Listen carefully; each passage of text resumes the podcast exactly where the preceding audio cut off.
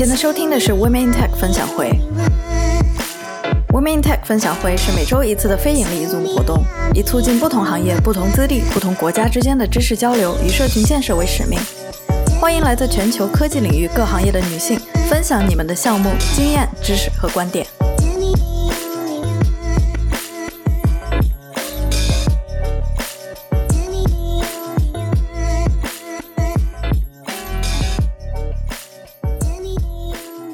Hello，大家好，欢迎来到我们的 Women in Tech 分享会。我是你们今天的主持人大白白。接下来就是我们的一个免责声明：本次分享并不构成对任何具体问题的法律意见或其他意见。如需寻求任何法律意见或其他意见，应自行从。律师事务所、其他专业机构处获得该等意见，而不应该依赖本次分享中的任何信息而采取或不采取任何行动。谢谢大家。好的，那今天我们非常荣幸的请来了豆瓣小组 Women in Law 的姐妹来给我们做分享。那首先就请我们的嘉宾简单的自我介绍一下，然后给大家打一个招呼。嗯，大家好，我是 Demi，我现在在湾区的一个科技公司做知识产权类相关的法务。然后我等一下的分享会比较侧重美国这边的知识产权保护和包括和公司怎么分配知识产权啊这样的话题。嗯，谢谢大家。嗯，好的，好的，谢谢。那好的，那我们就话不多说，就直接开始我们的分享会吧。好的，呃，我想借这个机会先。简单的介绍一下知识产权大概分哪几大类。我们今天 Woman Tech 在 Zoom 上面分享，那我就拿 Zoom 来举例好了。啊，我们知道这个 Zoom G O M 是 Zoom 公司所拥有的一个商标。啊，那么商标的作用，它作为知识产权的一个分类，它是为了帮助用户去辨别这个产品或者商品的来源。嗯，那比如说 Zoom 现在在美国已经注册了这个商标，它就可以在 Zoom 旁边放一个那个 R 和一个小圆圈。这个是注册商标的意思。那比如说，同样的，Zoom 在巴西也有生意，但是它在巴西的呃商标申请还没有被批准，或者说就压根儿没有申请。那它仍然可以在 Zoom 旁边放一个小小的 TM 来说，我觉得这个是我的一个商标，或者是我计划申请它，但它还没有被 register。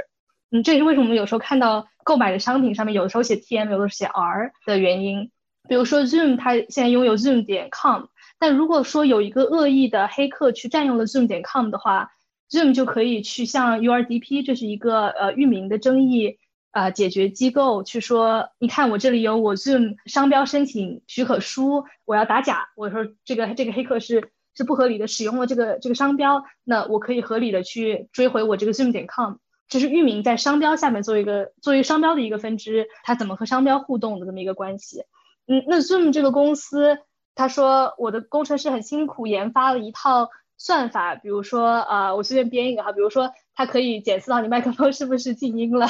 嗯，那这个时候，Zoom 可以想说，我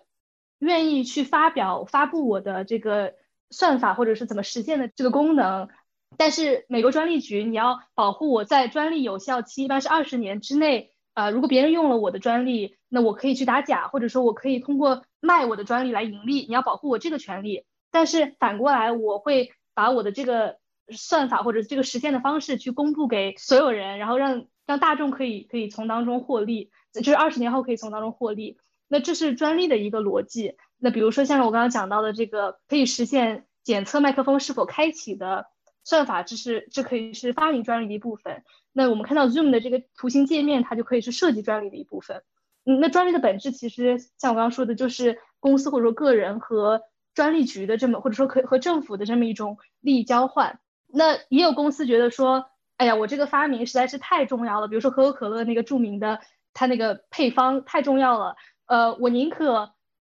不公布，然后万一有别人发明了同样的东西，他们可以去申请这专利，我也不管，我就是绝对不能够把这个公之于众。那么这个叫做商业机密，这个也是知识产权下面的一个分类。嗯，那像我们今天做了这么一期分享，然后呃，大白决定把它做成一个一期播客，然后发在网上。那么这个是。就是著作权的范畴，它是共同的创造，它是一个，它是受到著作权保护的。那著作权比较特殊的一点在于，它不需要申请，它是自动的归为最初的这个作者的。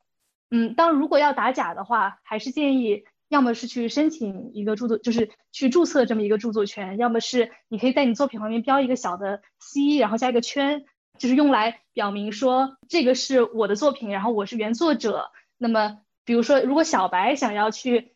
盗窃或者是不当的去转载这么一个播客作品或者是文字作品的话，他就不能辩解说，哎呀，我不知道这个是原创，或者我不知道这个不能转载，因为我已经标了这个小 C。嗯，那这大概是我觉得知识产权比较。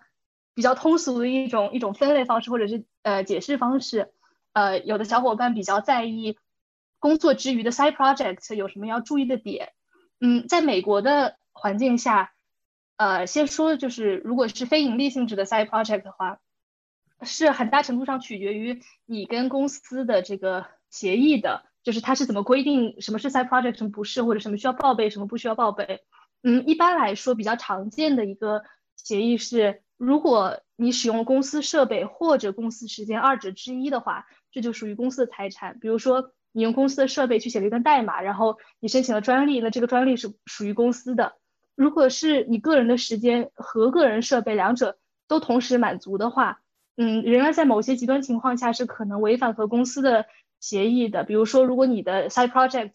呃，是公司某个正要推出的 project 的竞品，或者说你使用了公司的。软件或者算法，或者是呃，比如说公司内部的用户数据，就是这些使你的 side project 获利的话，嗯，这也是可能违反和公司协议的。还有包括如果你在 side project 上花的时间过长，然后不能够正常完成就是 nine to nine to five 的工作，这些都都可能成为因素。嗯，在盈利的前提下，比较值得注意的是，呃，就可能很多小小伙伴也知道，H1B 是不能够呃再拿另外一个幺零九九税表的，就是它不能有另外一份。非当前雇主的工作，但是说到工作这个怎么定义？呃，我觉得一个比较直观的解释方式是，你不能同时满足运营和收入这两个条件。也就是说，比如说我股票投资是获得了一些收入，但是我不参与这个公司的运营，那么它就我拿不到幺零九九税表，或者说这不影这这个 side project 它不影响我的 H1B 的呃身份，或者说我参与了某个 NGO 或者参与了某一个。志愿者工作，我确实参与了运营，但是我又没有从中获得收入，那这也也不构成呃风险。嗯，那还有值得注意的就是自己注册公司，然后做 side project 的话，也是要受到以上的限制的。很常见的就是美国虽然允许外国人注册公司，但是你不能给自己注册公司打工，这是也是就是移民身份带来的限制之一。嗯，然后再说到 work product，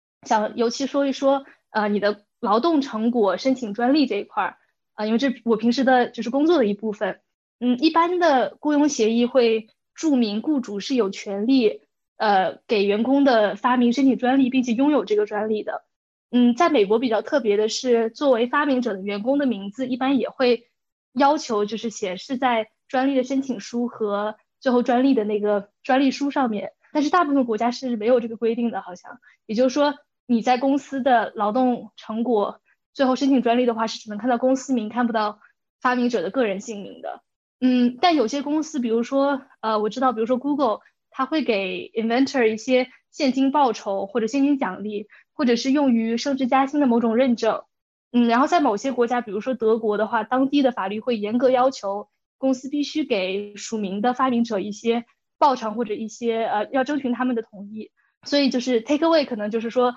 如果你在恰好在美国的科技公司工作，然后有一些成果的话，就是在公司为你申请专利之后，可以呃可以问一问，比如说你们公司有没有相应的奖励，或者有没有可以和你们组就是申报的一些认证这样子。再再闲聊两句，就是自己平时在工作当中，有的时候遇到程序员比较抵触跟我们工作，就因为觉得呃一方面觉得这个和开源的理念是相悖的，然后另外有些人也会觉得这个。是不是申请了一个专利，然后自己就要就是用代码去实现这个功能？呃，这个其实是有一点误解，因为专利的申请本身很多时候是战略性的，是一个数量战，它不一定是一个质量战。嗯，而且平时多跟知识产权团队搞好关系的话，呃，也有一些其他的好处，因为他们其实平时经常在接触公司不同组的最新技术进展，呃，然后一般也会很愿意和呃 inventor 或者说很愿意和。呃，developer 去建立好的关系，嗯，然后最后再想讲一下，在美国转行做就是从程序员或者从 tech 的岗位转行做 patent agent 或者 patent attorney 这么一个路径。我觉得在美国的环境下，其实这还是挺有意思的一个路径。一个是从市场角度来说的话，美国本身技术上就很缺人，这也是为什么要招很多就是外国人的原因。那在已经缺人的这个候选人池里面，要再找到有一定沟通和协作能力的呃专利代理人资质的候选人就更难了。所以，呃，如果你同时有科技背景，然后同时又懂一些法律知识的话，其实是在这边就业是很吃香的。嗯，从个人角度来说，我觉得相比于纯技术岗的话，法律它是一个经验越多、从业时间越长，然后越吃香的行业。嗯，它需要你从比较宏观的角度去分析一个公司甚至一个领域的技术分布，去预测接下来五到二十年的技术发展趋势。尤其如果在公司内部的话，需要你帮公司建立一个 portfolio，啊，这个和投资的 portfolio 是有些相似的，都涉及到预测呀、对大众心理的判断啊什么的。有些小伙伴可能会觉得这个工作很有意思。嗯，还有就是在美国做专利代理人的那个呃成本或者门槛会比做律师要低很多，这个在。在中国好像讲也是这样，就是你不需要考 bar，但是你只要通过一个就科学类的考试，然后有一个科学类的学位就可以。这是大概就是在美国专利法的一个环境。然后我想最后再闲扯两句，就是我知道大家就是听听这期节目的可能很多是 women tech 或者 women law 的小伙伴，然后嗯，就我感觉做 women tech 首先其实就。就是遇到很多的阻力，就是看到这个行业里面有很多跟自己不像的人，或者说看到行业里面有很多主要是另一性别的从业者。然后，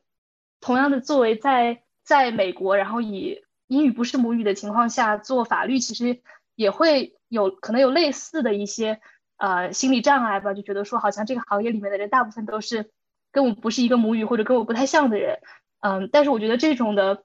阻碍可能实际上没有我们想象出来的那么那么那么大，或者这个鸿沟没有那么那么大啊。转行也不是我觉得完全不可以想象的一个一个决定，呃，而且甚至有可能是优势。反而，对我的分享大概就是这些。嗯，好的好的，谢谢 Demi 带来的分享。那非常感谢嘉宾今天能够参加我们文明 Tech 分享会的活动，也非常感谢我们的小伙伴的积极参与啊。然后，那我们今天的活动就到这里啦，谢谢大家，拜拜。